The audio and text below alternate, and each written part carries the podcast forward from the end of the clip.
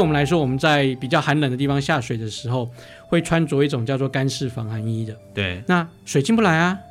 那水就出不去嘛，对，对不对？那好了，如果你要尿尿的话，对，以前可能小时候大家都会在游泳池偷尿尿，水就出去了嘛，对不对？那它不能设计一个孔吗？好，它有设计一个，但是你可以想象那个孔一定不好用啊，对不对？然后那个孔你可以，我都是男生懂懂懂，对对对。然后你一定也，然后你可以想象那个孔也一定要去清洗啊，这些事情，对，哦、所以它其实第一个并不是那么方便。欢迎光临。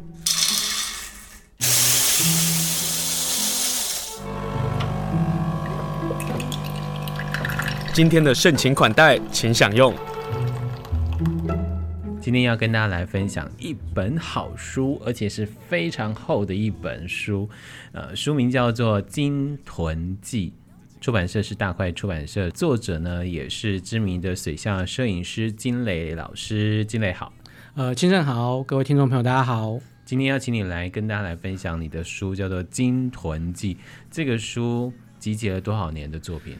呃，真的要说的话，大概就像上面写的，就是从刚刚我开始来到花莲的接触到现在，大概将近二十年吧。对对，对你讲到那个接触啊，是我真觉得我看完你的接触史啊，然后真觉得你就是被上天所注定要处理这些事情，或者要做这个事情的。两千零八年的时候，你看到了七只虎鲸。然后你在之前也在两千零七年的时候，你看到四十只的抹香鲸，你跟我讲谁？我这个时候，我每次多罗买赏金，你都看到脸书上面都写一些东西，对不对？比如说今天有抹香鲸出现，对不对？隔天有人说你要不要去？你要不要去？好啊，好啊，根本没看到啊，这个就是机缘。好了，我我真的也觉得我自己很幸运啊，就像我一直以来知道说我自己一路走来，对，很幸运的，包括了就像。呃，书里有提到，我大概在后十年开始想要下水嘛，对不对？那、嗯、但是我其实对我来说，我觉得很幸运的是，我在前十年在台湾，等于算是台湾的海域给我了知识，也给我了养分。要不然，大家可以想象，如果我今天突然想要拍水下鲸豚，然后我什么都不懂的跑到国外，对，我其实就要先花那个时间去了解、去磨合。我等于是先在台湾有了台湾的养分之后。呃，包括了对于鲸豚观察的知识啦，拍就是鲸豚拍摄技巧的磨练啦，嗯、然后所以到了国外之后，我反而可以很快的就进入到我真的想要学的下水这一块。对对，所以对我来说，我其实回到刚刚讲的话，呃，很感谢的是台湾，比如说刚好有这个机会，我刚好在一个对的时间点来到了花莲，然后加入了黑潮，然后开始累积了这些知识，嗯、然后刚好也可能因为这个时间点，台湾没有人在做相关的这些。就是像你可以想象嘛，大家可以想象，如果我今天是拍鸟的、拍昆虫的，嗯、其实可能很多前辈已经很努力的在经营这一块了。对，对，但我那我觉得我很幸运的是，刚刚讲的那些事情，不论是经验的累积，不论是刚好有一个位置，嗯、这些事情让让我幸运的可以对，就是一路向现走到现在这样子。我非常欣赏金磊的原因，是因为他现在拍水下摄影非常成功了。可是他对于鲸豚的研究，对于当年他来到花莲参加了黑潮海洋文教基金会，你到现在还是黑潮人，你知道吗？就是这样的一个研究的 工作，他开玩笑长，就这样的研究工作还是持续的。包括我们今天敲这个访问，也是从他那个百忙之中的海上生活，硬是抽出一个时间点来接受访问。对，谢谢谢谢金盛，让我对可以那么任性的一直换时间，因为我们夏当然大家可以想象嘛，夏天本来就是我们鲸豚的大家或者概念中台湾鲸豚的旺季，那更不用说对我们来说，呃，想要出海调查，那今年又真的因为 COVID 的疫情，大家可能在五月六月的时候都呃活动都被限制住了，我们也是啊，没办法出海，所以我们等于是要把原本计划呃或者说我们其实从去年开始，大家因为没办法出国的时候，我们就在想说。如果我没办法出去，那我们就来把台湾做好。嗯，所以，我们其实今年对我来说，台湾的调查量是往年的 double，所以我们其实已经预设了可能要做更多的事情。但是结果因为时间，因为 COVID，就是因为疫情的关系，五六月大家都被关起来之后，反而我们的时间又更少了一半。所以结果就像清晨刚刚说的，就是整个八月我几乎像。上班一样，就是每天八点到下午三四点都在海上，只有礼拜一到礼拜五，有时候甚至还包括礼拜六到礼拜天这样。我就在想说，他等到到了陆地的时候，他应该觉得脚还是浮的哈。嗯、可是讲到水下摄影呢、啊，我看你的书，我才知道水下摄影或者是鲸豚的拍摄，那个难度包括了鲸豚的状况，包括了海域的空间，包括了海流的状况，还包括了水温、气温这些等等的。是，就是如果尤其是呃，当我这两年开始进入到一些比较极端的环境，就像挪威的极地也好啦。举例来说好了，可能之前大家呃有听我们在聊的时候，比如说我会去东加，东加你那边的水温是二十六七七度，非常舒服，对，非常舒服。然后那边的海水是比如说那种湛蓝的，然后大家可以想象嘛，就是热带岛屿那种白云、沙滩、椰子树那样子，对，还包括那个。呃，海里的那个光线啊，透明度都是足够的。对，然后你每天早上在挪威打开门，嗯、那个风一吹来就是负十五到负二十，你心里就骂一个脏话说，说嗯，我到底干嘛来这种地方做事做？对你这真的是做苦工，就是你相对于那个心情对比非常非常的明显，就是对，嗯、对。那包括这些事情，包括了，就像当然对，现在真的因为防疫的关系，大家搭飞机都很习惯穿防护衣啦，甚至要包尿布，因为我们穿的那种特殊的。哎，什么叫包尿布？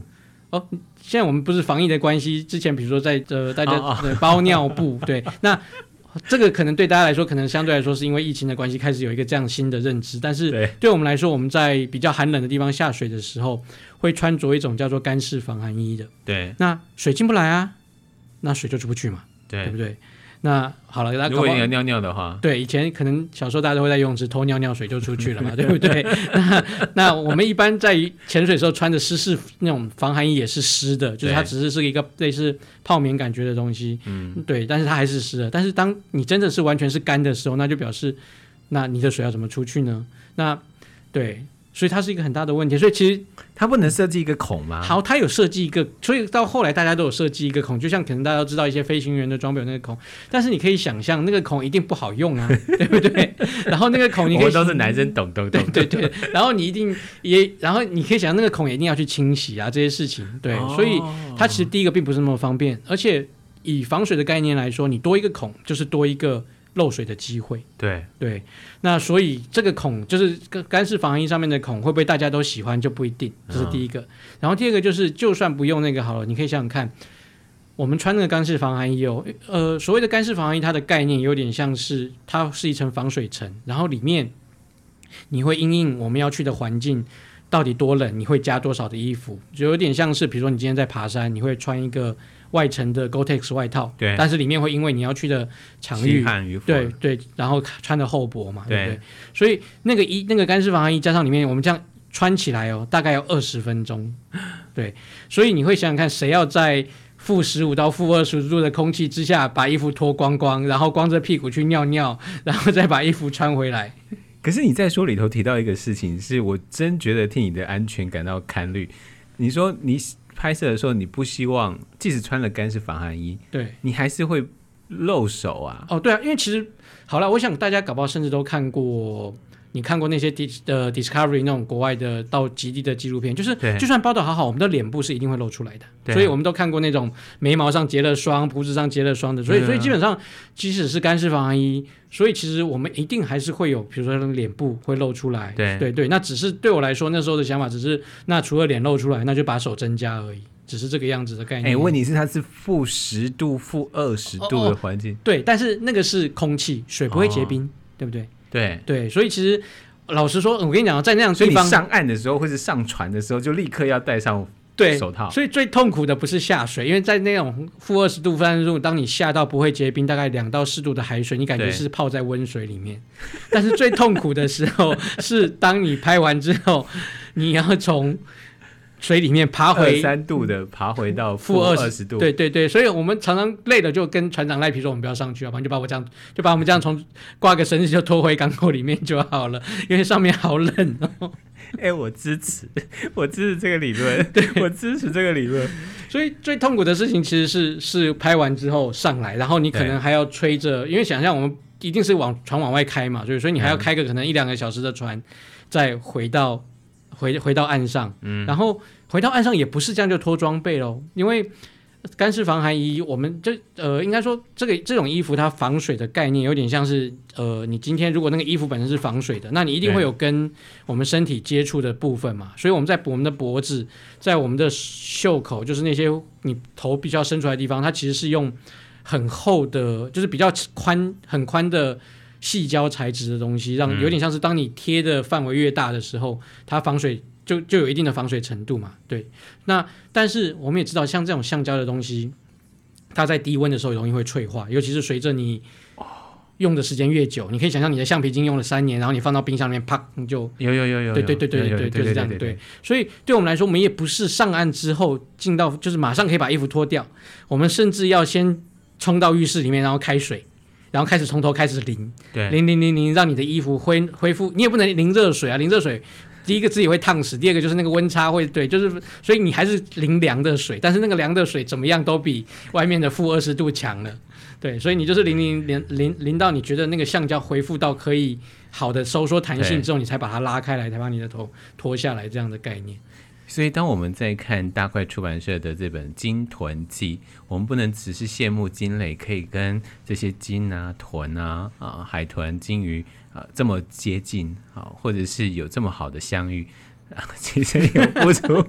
很大的代价。你当就是你当下，就像我刚刚讲，就是你当下把门打开，把窗户打开，心里真的都是充满了脏话，然后心里会咒骂说：“我到底是发了什么神经病才来这边做这些事情？”但是。现在回来，你当然回想，就我们就可以在那边笑谈，uh. 觉得就是一个很好笑的经历啊，这些事情。对，对，但是你当下真的会，我觉得搞不好跟很多人爬山一样，就是有些人爬山可能爬到一半，每一次就会咒骂说：“我下次不要再来爬，下次不要再来爬。”对。但是等到你下山一段时间之后，就会说：“好，我们来去爬山吧。”只要人类有 SM 的情节。对对对。今天访问的是金磊，讲到了那个北欧啊，你跟大家分享了虎鲸，是你称虎鲸叫大王啊。虎鲸是有点像是生态链里面的王者嘛？啊，是，对对，它是一个劣势，对，或者其实对我来说，就像里面大家书里面常常会看到，说我常常称金鱼大神，嗯、就是就是对我来说，对，就是拜，我常开玩笑，就是去拜见金鱼大神啊，因为就是我们可以想象，如果他们真的不想让我们碰见，环境真的不适合的话，你怎样都拍不到他的，放心。你在海里面，就算把你穿再好的器材，然后你就算把腿踢断了，你怎么可能游得过一只金鱼呢？是对，所以。对我来说，真的都是他们赏脸哦。对，就是大王驾到，对大王或者是大神，真的就是对。那那当然，虎鲸会成为大王，就是因为它多了一个生态链里面王者的的概念，这样子。你真觉得它出现在你面前的时候，它仿佛就真的是一个王者的姿态吗？它真的好美哦！你的照片里面拍的每一张都好美哦。它还是有，它还是有小力小气的时候，感觉就是个畏畏缩缩的样子。对，他有时候转身啊，或者是他，因为我们在都举例来说，在挪威碰到的那个虎鲸都是在猎食哦，他们是在这边猎食飞鱼，就是鲱鱼嘛，就是那个欧洲人拿来腌鱼罐头的那个鲱鱼，对，所以他们会有猎食的过程。然后为什么会讲到这个呢？就是因为刚刚有时候在海面碰到他们，有时候就是你看到他们，感觉就是那种，比如说呃，当你面前。哦，他们每次遭遇到都是一个鱼球，但是当他们在鱼球大部分的鱼球被消耗之后，你可以想象会有一整一两只零碎的飘在那边。然后他们有时候就是感觉就是那种鬼鬼祟祟的，然后想要游到你旁边把那个鱼球偷偷的吃掉，然后不让你发现，然后再溜走的那样那个样子。欸，好可爱哦。对，好可爱。但是他只是一个八公尺的胖子这样子。嗯，八公尺的胖子，不要讲，我们要看到八公尺的胖子都很难哦。但讲到八公尺啊，因为你这里头有包括很多的小的金鱼啊，嗯、啊，就是幼鲸啊，是，你就告诉我们说，包括了海豚，你说小海豚大概是六十到八十公分左右，公分左右，对，对不对？看种类，当然对。然后，然后鲸的话，哎、欸，它四六四公尺到六公尺，对，一出生就四到五公尺，以大翅鲸来说的话，很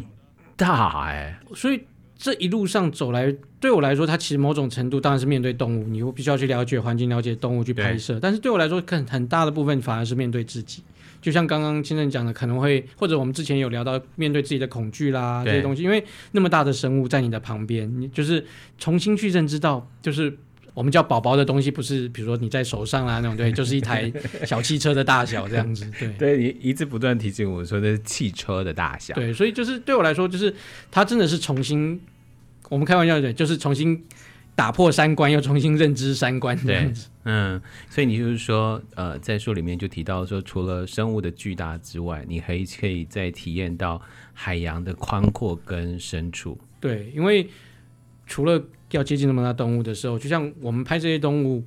比如说有时候为了必须到海洋的正中间，嗯，然后你就被丢在那边，然后当然船只不行，啊，因为我们都就是。船只当然都会不希望干扰嘛，所以理论上我们被放在或者说我们在水里面，好被丢在中间是我刚开玩笑，然后我们是 我们是有好好的下水的程序来下水的，不是就懂就这样对对。但我就说就是当你下水之后，然后船只为了不让干扰鲸豚，因为又或者说你可以想象，如果船只在那边，搞不好鲸豚也不会很顺利的过来，所以船只一定会离开一段距离，对，你就会真的只感觉到就是在飘荡在海中间的只有你自己，然后你就会重新去认知到，对，就是你周围的。那一片海，或者到就是你，或者说你根本已经不知道它有多大的那一片海到底有对，就是那么的宽阔这样子。嗯、对，所以不只是鲸豚，包括了自己在海的那个时间点，不论是你看水面上的样子，或者你看水底下，你就是看到真的，当你碰到的水是很透彻的时候，你真的就是看它从一路从蓝到黑，然后你看到那个光束从原本的，哦、就像我们在赏金船的时候，有时候你会看到一些光束会。到海面上都看，你从船对，就是所以你在水底下其实也可以看得到那个光束，只是那个光束会从原本的你在旁边的亮，水表面的亮，一路到水底下就暗掉了。再再的都让我重新去认知到世界有多大，环境有多大，嗯、然后生物有多大，我有多小，嗯，这样子。你觉得水下摄影最难的是那个光线吗？我不知道哎、欸，就是我当然可能这因为你这几张这一本书里头的照片，每一张都好让人觉得心情开阔。然后呢，又看到那些小水滴啊。那我们我们之后来出一本失败的照片好了，我可以出它的十倍后。失败谁要买啊？让大家知道说，就是你可以想象嘛，一张好的照片产生，你后面一定有更多倍数的是。啊、哦，是是是，对对对，所以其实刚刚觉得说那张照片里面一张光线都很棒，那个都是对，就是可能后面有个一两百张的啪啪。对，我们来出一本失败的照片集，看，请问哪一家出版社？是可以。我虽然开玩笑说谁要买，但这种的其实会还是会很多人买，因为每个人都是 NG 的人生啊，我为什么不能看到 NG 的作品？对啊，所以那个才是，所以对我来说啊，我自己真的每一趟出海的，或者、嗯、或者说就像呃每一天出海，当然老实说海面上的相对来说可能比较容易一点点。嗯、那所以对我来说，像。像我那时候在国外，在东家，我真的是每天觉得，如果今天有一张好的东西，对，就偷笑了。哦，对，就是。可是你到东家的时候，你告诉我们说，在这个金豚记里头说，你其实很多时间都在浪费光阴呢、啊，呃、就坐在那里什么事也不做。对对对对对对对，就是现在你现在现在你回头想，一定会很痛恨 COVID-19。呃，应该是说，好，这个事情我觉得才很有趣。我因为我好，我接下来有受邀到 TED、TED 跟成大的演讲，然后我们就.对，然后我们就有在在在这个演讲当中之前，一定会有一些前置的讨论嘛。然后我就跟他们在主办讨论说，我这次想要把我聊的题目里面有一个很大的部分在聊等待这件事情。嗯，就是对我来说，等待已经变成生活当中很习惯的一件事情。如果我今天举例来说，我今天想要拍虎鲸，花莲外面就是没有虎鲸，然后我在港口边。撞破头、跳断脚，这都是没有虎鲸嘛？你能怎样，对不对？那所以对我来说，它就变成生活这个事情就变成生活的一个部分。嗯、然后即使到了海面上，好了，呃，大家可能会以为说，呃，我们出海一整天，就像我刚刚讲说，我即使在东家一整天，早上八点到下午三点出海，我们其实并不是出海八点之后，就像在海洋公园一样，从头一直盯着它盯到盯到下午三点。我们大家可以想象，我们其实是就像书里面有讲，我们是要去找那群对的。就是适合下水的，哎呦呦呦，对对对对，所以并不是你看到谁就急着要往下跳啊。如果那一群他游得飞快啦，他不希望我们打扰啦，我们就不希望打扰他。对，所以我们以往在水里面平均下来，我们一天在水里面能够看到他十到十五分钟到二十分钟，当天就算是正常的状态。当然运气好一点，可能可以跟他招一个二三十分钟。对，那运气不好一点，我书里也有写，我甚至对连防疫都没有套上。对对对对对对你要去抢那个时间。对，所以对我来说，就是其实你可以想象，一天里面其实真的就是在等待的过程当中，在观察的过程当中，求那个十五二十分钟的接近跟下水。嗯，但是并不代表说这个等待的过程当中，真的你就是无所事事啊。就是观察它也是一种学习。对我来说，就像。哦呃，下水这件事情好了，或者鲸豚拍摄这件事情也好，就像我想不会有摄影人说我有把东西拍完的一天，或者说不会有打篮球的人说我把篮球打完的一天。嗯、这种就像是艺术家也说他的作品不会有完成的一天。是，就是一直他其实你会希望自己越来越锐利，越来越好。对，对，所以这个过程当中，在这些观察的过程当中，其实你就是对我来说就是让自己你越来越观察到动物的行为，或者甚至是海洋的状态。对，那。所以就像呃书的最后一个篇章讲到一幅我有得奖的作品，嗯、那那个得奖作品，那个作品其实也就是在航行的过程当中，我看到船尾的浪，觉得它很棒，把它拍下来。那这个所以对我来说，这个等待，如果你真的就是坐在那边等，它真的就就没有了。对。但是如果当我们有机会在这个等待当中，你还是可以去完成一些事情，还是当然你可以不用那么有压力，但是你可以是享受在那个过程当中的去，不论是对我来说，在海上本身就是一个享受的过程嘛。所以只要在海上，我同时看着外面的东西，你就觉得那个出海就。对啊，可能我真的就是个出海神经病，所以就是那样就会让我觉得你今天很开阔了。但是那个过程当中，你就可能会得到那样的画面。嗯，呃，金磊刚刚谈到的这幅画面的名称叫做《光滑柔顺的海浪》，就是获得了法国的这个 PX 的奖项啊。是那个这个奖项是拍我们花莲的花莲的海的船尾浪，对，就是对，所以就是夏天的绢丝般的这个海浪。对，夏天的海可以。就像刚刚清晨讲的，平滑到像绢丝般一样，嗯、然后再加上呃浪的起伏，就会像那个样子。嗯，然后我看到那个浪的是画面呢、啊，那美丽的画面，然后翻着《鲸豚记》，我突然想起来，今年夏天我还没出海耶，打电话给吕世民哈，Go Go Go，多罗湖满赏金公司的吕世民。金磊我要问一个问题，你知道你是有双封面的？哦，我知道，我知道，我们那时候讨论了很久，就是然后不相上下之后，你就选择了。应该是说好，就是所以这个时间点我们来谈一些设计好了。就是那时候出版社问我说：“ 哎、嗯，有没有一个 demo 可以让他们参考？”所以我拿了一个国外的摄影机给他。对。然后国外这几，因为我你可以想象，我其实有很多摄影机嘛，我到处去收金豚摄影机。对。所以一直以来，大概这几年我看到了好几本金豚摄影机，就是用眼睛来当封面。嗯。然后，所以我那个时候还特别跟出版社说：“嗯，我们不要用眼睛来当封面了，因为因为国外已经用很就是很多人用眼睛来当封面。对，对。所以那个时候只是。”想说就用其他的来当封面啊，但是后来那时候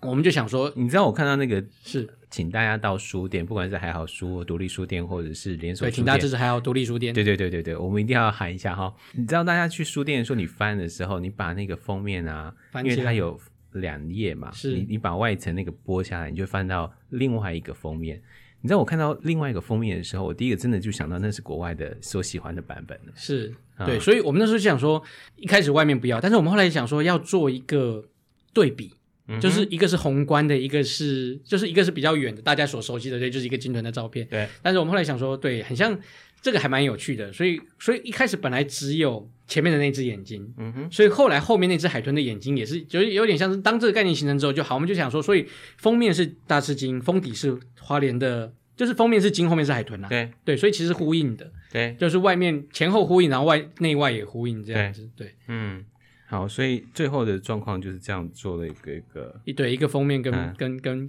就外外封跟内封。好，当然，然后这个回到我自己，等于可能对于书籍的印刷也也。就是真的是因为这一次才开始了解一些书籍印刷的，或者是出版跟出版社怎么合作这些事情，所以那时候他们跟我说外封跟内封的时候，我还想说哈，什么叫外封，什么叫内封？对对对对，然后包括什么叫书腰啦这些事情，就是对对我来说也都是现在才这一次合作之下才知道哦，所以我们还有书，就是原来还有做书衣，因为因为有一些国外的精装版的，它完全没有书衣嘛，它就是哦对对，有些国外精装版它就是直接就是封面就是封面，就是一个硬壳这样子，对对对对对，对，它就不会有台湾很喜欢玩。内外封面的，OK，对，所以我也是后来才想说，哦，原来有这个东西。对，如果即使大家只在看啊、呃、一般的小说啊，其实有时候内外封面还是会出现。欸、但是我们就顺着这个封面来聊，因为封面它是获得了英国第五十三届自然史博物馆收藏的作品，对不对？是，就是一个 Natural History Museum 的英国自然史博物馆，他们每一年会举办一个，算是全世界生态摄影界里面。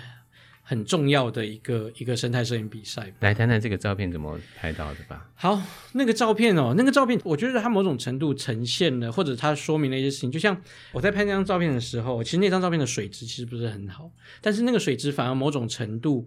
让它有一点柔焦的感觉。对对，所以那天我们其实是在一个阴暗天，呃，一个比较阴天的天气，所以我觉得这个这个照片刚好搞不好就是因为因此而得奖嘛，就是我们大家一一一直以来觉得说。光线是一件很重要的事情。对，就我刚刚前段的问题，对听到的，对，但是真的好天气的时候，大家会看到说，像在海里面会呈现光束状，所以我还比如说可以看到我的照片里面有很多的光束，有一些是有光束，对。对那但是当它是阴天的时候，第一个云层本身就是一个柔光的东西，然后它就已经让光线是比较均匀了。然后当它再进到海水的时候，它的光又变得更均匀了。嗯哼，所以。那张照片的背景，你可以大家可以看得出来，它其实某种程度呈现了一种就是很简单 simple 的感觉。对对，所以可能是因为这样的光线，然后再加上海那天的海水又不是相对来说它是有一点点比较没有那么的透彻，uh. 但是那个没有透彻感又没有让你照片变成，就是没有让你的视觉变成整个是就是浑的浑的，然后所以反而让它有一种柔焦的感觉。可能所以对我来说，我自己的认知就是这些条件加在一起之后，它的那个画面就嗯就就就产生了这样子。对，那个画面就会非常的清晰。是，而且如果大家手上有这本《鲸豚记》啊，您可以翻到这一页，然后你看到那个眼睛，好清楚哦。哦，是对，就是其实你真的可以看到他在他在看你耶，他真的在看你啊！所以，哦，就像我刚刚其实才从呃明慈国小分享回来，然后他们就里面就有聊到说，对我来说啦，其实刚有机会开始跟他们在海里面相处之后，你会发觉，对，除了我们刚刚前段提到的因为大而震撼之外，嗯，但是你也会了解到，其实就像我们在陆地上，我们是，我们我们在我们的生活环境当中，其实是许多的生物共存在一起的。虽然我们一直觉得，我们常常会在一些报道当中。把人排得很高，比如说你会听到一些，嗯、比如说当今天有狗狗因为在车路上被路杀了、被撞死了，其他的同伴来陪伴他，我们有时候会想要刻意的去渲染这种好像他们拥有这样的情感很、嗯、很特别的样子，拟人化。对，嗯、然后有时候我们又会把动物贬得很低，但是其实我们先不讲别的，当你跟你们家的宠物或者周围的你们家周围的那些，其实你有机会碰到的蜥蜴啦、松鼠，像说你会发觉。生物在环境当中，它本来就是对环境是好奇的。对，任何的生物，就像我们曾经你会碰到公园里面的松鼠来看你一眼再离开。对对，就是其实一样的意思啊。对我来说，生物身处在环境当中，它一定都会跟这个环境里面的，不论是有机，就是有生命的、没生命的，其实都会产生互动嘛。所以其实一样的道理，当我们在水里面的时候，对鲸豚来说，搞不好我们就是在水里面会出现的某一种生物。那它在水里面也绝对不会是只遭遇到一种生物。对对，所以它来好奇看一下，然后再离开。我觉得是这个，就是所有的生物都会发生的事情啊。你会喜欢他们靠近你吗？我还蛮喜欢的。刚刚清正的口吻，都充充满了一种迟疑跟怀疑的，好像对我还蛮喜欢的。虽然就应该说，我因为我是看了你的书，嗯、我我有觉得你有 enjoy 这件事情，我很非常 enjoy。如果没有 enjoy 这件事情，不可能多所琢磨，你知道，特别是那个。小金啊，幼金啊，跑过来，然后被妈妈给阻挡，自作多情的这样子，不要靠近，这样哈。对对，所以我非常非常 enjoy 这，而且我我觉得我甚至，你可以想象嘛，当我要跟那么大的生物一起工作的时候，当然我知道大部大部分的情况之下，包括了我会用我的经验去判断它适不适合靠近，嗯，跟距离多近。但是某种程度，在这样的状况之下，其实。我在水里面的身体的一些状况，其实是呈现一个还蛮紧，就是你整有点像整个肌身肾上腺素是分泌，然后你一直要照你现你看到眼前的状态，及时的做出反应。如果它靠近一点，你马上往后游；它过来，你甚至要闪身这些事情。所以我自己很享受在这种有点像是近距离互动的那种，然后你整个肾上腺素爆发，然后然后对对刺激，一直形容说像像在水里面，对我来说跟这些鲸豚的。接触的感觉刚好就是有点像是海浪的波峰波谷，哦、因为你当它接触的时候，你进入到一个接触的高峰，然后你整个情绪是上扬的。但是当它下潜到那边休息跟换气的时候，你也知道那样的画面距离有点远，拍出来不怎么样。反而我就是把不用有拍摄的情绪，你整个人就是放松的。他在水底下休息的时候，我也是在水面上飘着，对，你也不用用力，你就是飘着看着他，对，然后你就是呈现一个。坡谷，然后整个放松的状态，然后等到他，你发觉，诶，他下一次又要上来换气了，你又要开始进入到准备拍摄的备战状态，嗯、又像那个从坡谷开始慢慢的扬起来的情绪，然后又进入到最坡峰的那个状态。对，对我来说，那个那个情绪的转变有点像是这样的感觉。我非常推荐这本书，除了呃整个摄影都非常非常的精彩，然后非常非常好看，可以带大家进入到那个海底的这个世界。还有一个部分就是摄影师如何去拍摄这些鲸豚。刚刚金磊老师刚刚提到一个很重要的部分，就是他们如何去看待鲸豚。因为比如说上一段我们刚刚讲到船要停下来，他们要研判鲸鱼前进的这个路径啊。然后来决定到底要在哪里拍摄，在哪里等待。那同样，他们在海里头的时候，他们要去等待鲸鱼浮上来的时候，换气的时候再沉下来。那个短暂的时间是他们拍摄最好的这个时间。这也是看你的书我才知道的，哦、我一直以为你掉下去之后就就一路对 对，就一路拍，那就那那就不会上来了，那就永远不会上来。然后我就我就说，哦，反正就碰到鲸鱼啊，然后如命啊，然后可以拍到这些照片。嗯、没有，就像你刚刚讲到等待，对，是，然后在水里面也在等。嗯，那这些作品当中，除了我们刚刚讲到那个封面啊，获得自然史博物馆的作品啊，还有一个画面，应该同一个时间拍的吧？你说，因为水质的深度所造成的朦胧，然后母子的鲸豚，仿佛是一个互相对话般的一个童话感。我特别喜欢这个原因是，除了它的朦胧之外啊。那个妈妈的背为什么会很多那个泡泡啊？哦，她在吐气泡。对，所以回到我们人类的故事是人类的故事，但是现实搞不好是另外一回事。就是书里面有提到，其实对我们来，就是鲸豚目前为止我们没办法背气瓶的原因，就是那个气泡往往会有一些可能有一些呃警告啦、恫吓的意味在。哦、所以那张画面他在吐气泡，搞不好因为那个场景其实我们刚好是碰到两种不同的鲸豚，他们在这个场域里面，一边是大翅鲸，另外一边是一种叫做短肢领航鲸的。哦，所以我看到不是母子，对，不是前面那个是领航鲸，对对对对对，所以他他不是在他骂骂他家的小孩，就是希娜叫你跟那些陌生人离远一点。对，所以所以包括了，就像甚至是里面还有一些画面也有气泡，就像可能在有一个篇章叫 Hit Run 里面，就是很多大只、嗯、很多大只鲸游在一起的，里面有一张就是也是偏灰白的，就是里面有一个场景，就是有一只大只鲸在跟其他竞争的过程当中，它在吐气泡，所以、嗯、对，所以。哦，对，所以我刚刚提到嘛，那个气泡对鲸豚来说，它可能有一些警告，甚至有一些挑衅的意味在，嗯、所以他们在竞这样子竞争过程当中，有时候也会用吐气泡的方式来来来，有点像示威啦这些事情。对，对对对，嗯，好，既然讲到那个 heat run 或者是 escort，来谈谈这个很好玩的，呃，我们要趁机做好科普教育。好、欸、好好玩哦，就是我曾经有一次哦，嗯、就是去。也是忘记去哪一个学校演讲啊！我我先我先说明一下，我我是对我是支持多元成家派的哦。对，但是呢，对，但是但是我们我有一次去去去一个学校演讲，然后那个封那一天那次演讲的封面就是三只大赤金，然后两然后是两只大的，一只小的。对。然后那时候一个来开场的主任就拿起麦克风说：“你看，这是多么一个完美的全家福的照片。”类似啪啪讲了一堆事情，然后一拿完，然后我就马上跟他说。哎，大家知道吗？鲸豚是发生完事情之后就，或者说大部分生物就是发生完事情就走了，所以南方就走了，南方就走了。对，所以这边存在的画面是妈妈跟着小孩没有错，但是第三只是谁呢？他是。小王哦，他是准备下一次来竞争交配权的小王。等一下，那 个老师们不脸绿到想说，这到底是谁邀请来的？对，但是我没关系，反正我我对我是我再次声明，我是支持多元成家的。对，所以我们在海面上会有机会看到像是这些这些很有趣的现象，而且所以刚刚呃，清盛讲到一个名词叫做 escort，就是它 escort 指的就是指说护卫。护卫对，就是原本那个妈妈跟小孩，它是一大一小没有问题。然后偶尔我们在海面里面会碰到第三只，那这一只，嗯、对，它不是小孩的爸爸。大部分的野生动物，对，都发生事情完之后就不见了。嗯，对，所以这个反而是，我想这个反而才是大家认知到的野生动物的状态，就是为了，就是真的是为了繁衍下一代。所以那个 escort 来到妈妈跟小孩子身边，只是为了等待下一次，当小孩成熟离开妈妈之后，等待下一次的交配权。对。那这个 escort 的位置是可以被竞争的哦，所以 heat run 其实就是这么来的。所以包括刚刚讲的那个气泡，都是这个原因。可就是对，可能是这个原因，就是他们会吐气泡的状况很多，有时候他们自己跟同伴玩都会吐气泡。对对，所以就像我们会讲脏话的原因也很多嘛，对不对？就是我们会会会讲脏话，有时候真的是真的，你想要讲那个脏话，但有时候其实你只是喝个随口喝个酒的个开头，对，就是随口，对，所以其实那个程度意思是一样的。我们一直想要用。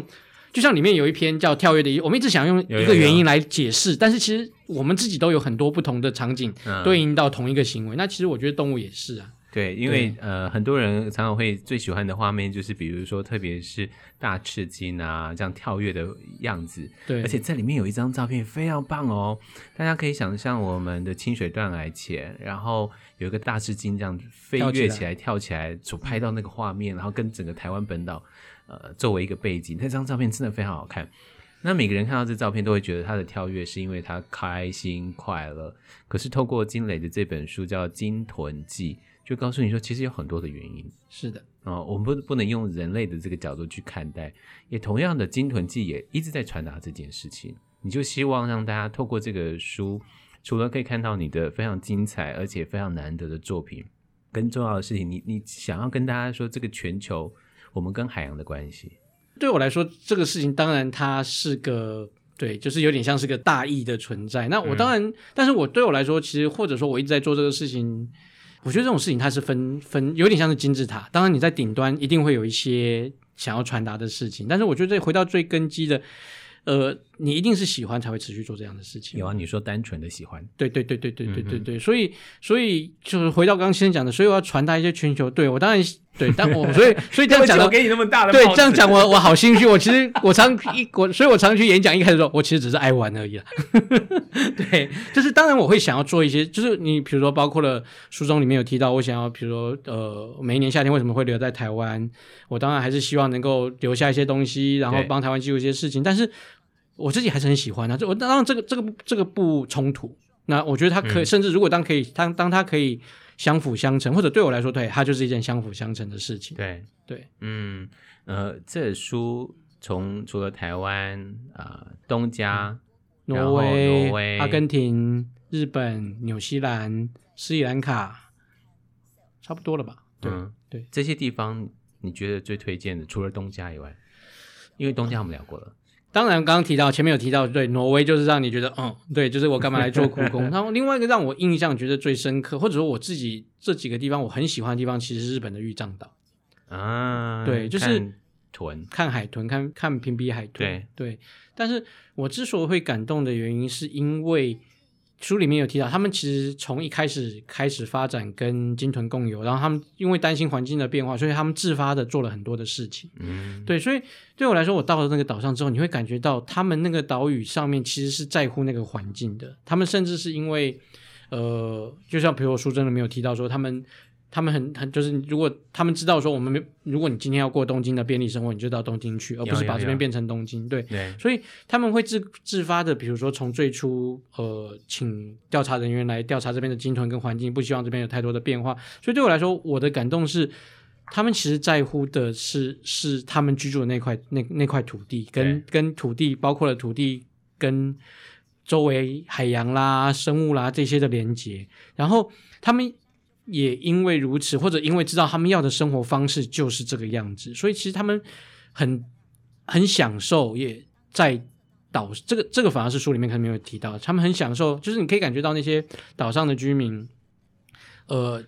即即使是留在那边的年轻人，或者甚至就像我碰到的船长，嗯、他是从另外一个岛屿过去的，对，他们就是因为就是知道自己喜欢这样的生活，所以其实反而就是享受跟珍惜在那样的环境当中。对，生活这样子，对。对，嗯，好，今天呢访问是金磊，他边讲我就边翻，然后翻得非常的辛苦，因为很厚。很厚，本来要更厚的，本来要更 厚的，对，但非常好看啊！这本书叫《鲸豚记》，除了好看之外。呃，有很多的关于水下摄影的工作，我们对于鲸豚的认识会有更深刻的了解。今天非常谢谢金磊带来这本好书《鲸豚记》啊、呃，我真觉得爸爸妈妈你可以买，买了之后你的小朋友应该会比较安静很久时间。